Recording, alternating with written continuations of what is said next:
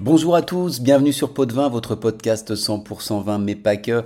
Je suis Arnaud, j'espère que vous allez bien et aujourd'hui, nous partons à la découverte d'un nouveau pays et plus précisément à la découverte de l'une de ces îles peut-être les plus célèbres, véritable décor de cartes postales, c'est l'île grecque de Santorin.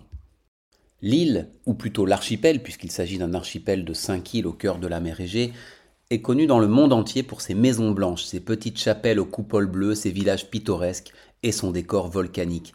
Parce que, et c'est important, Santorin, qui appartient à un archipel plus vaste, celui des Cyclades, est une île volcanique qui prit sa forme actuelle autour de 1600 avant Jésus-Christ, quand le volcan provoqua peut-être le plus grand cataclysme de l'Antiquité, une explosion qui mena à l'effondrement de son centre, donnant au final à l'île principale Tira cette forme de croissant de lune. Et ça, c'est important de le garder à l'esprit au moment de déguster les vins de Santorin, qui sont, vous vous en doutez, fortement marqués par ce passé tumultueux. Alors évidemment, Santorin n'est pas réservé qu'aux touristes et aux Instagrammeurs, sinon on n'en parlerait pas aujourd'hui. C'est aussi une belle terre de vin très ancienne puisque les vignes y poussent depuis plus de 3500 ans, ce qui en fait l'un des plus vieux vignobles de la planète.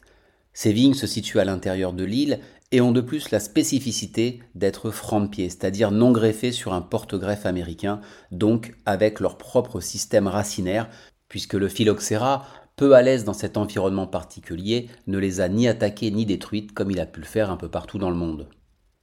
Parce qu'en effet, l'activité sismique de l'île, qui d'ailleurs perdure aujourd'hui, il faut le savoir, a donné naissance ici à un terroir spécifique, particulièrement contraignant pour la vigne, mais sur lequel elle a quand même réussi, avec l'aide des viticulteurs, à survivre et prospérer jusque-là. Ce terroir, ce sont d'abord ces fameux sols noirs, des sols composés de roches volcaniques poreuses, extrêmement pauvres en matière organique, mais riches en minéraux, auxquels s'ajoutent des conditions climatiques difficiles.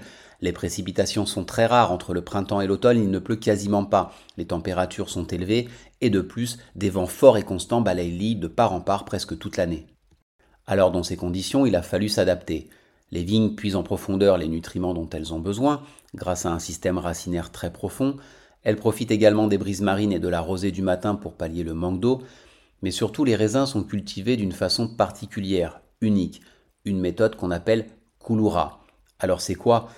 Ben, Les vignes sont taillées en forme de petits paniers, comme des nids d'oiseaux, ce qui leur permet d'être proches du sol pour capter toute l'humidité possible, d'être protégés des vents violents et d'avoir les raisins à l'abri protégés par le tronc et les feuilles.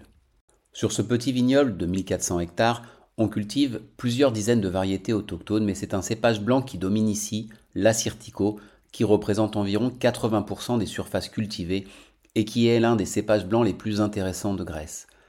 L'assyrtico produit des vins frais avec un caractère minéral prononcé, parfois comme un goût métallique, des notes iodées, aussi de fruits exotiques et d'agrumes.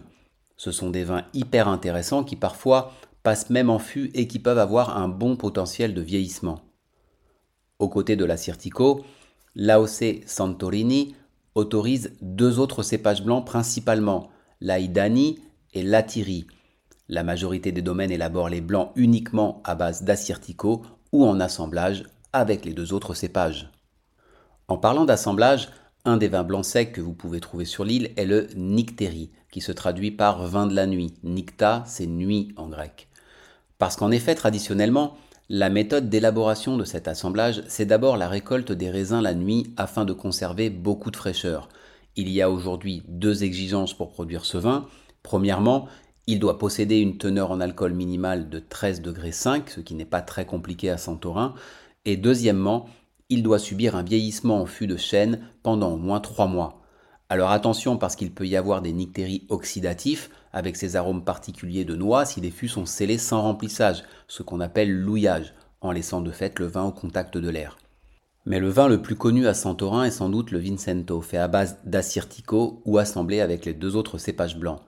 Après les vendanges, les raisins sèchent au sol ou sur de la paille pendant 2-3 semaines, puis le vin est élevé en barrique pour un minimum de 2 ans et ne peut être commercialisé qu'au bout de 5 ans. Attention de ne pas le confondre avec le vin santo italien, un vin de dessert qu'on trouve notamment en Toscane. Vous l'aurez compris, Santorin n'est pas vraiment une terre de vins rouges, qui ne sont d'ailleurs pas intégrés dans l'AOC Santorini. Pour autant, on en produit de bonne qualité, à base de Mandilaria et de Mavro Tragano, qui dépassent aujourd'hui un peu le cadre de la consommation locale. Les vins de Santorin se dégustent avec la cuisine locale, bien sûr, une belle salade grecque, des poissons, une moussaka, des fromages, mais aussi des plats à base de fèves ou de tomates, la fameuse tomataki qui bénéficie d'une appellation contrôlée également sur l'île. Il y a une dizaine de domaines sur l'île et pour trouver leur vin, ce n'est pas très évident. Il y a quelques offres sur Internet, mais en général, les prix sont assez élevés. Bref, vous n'avez pas le choix, vous n'avez plus qu'à prendre un billet d'avion, mettre votre maillot de bain dans la valise et vous envoler pour un dépaysement assuré, un verre de vin à la main, avec modération bien sûr.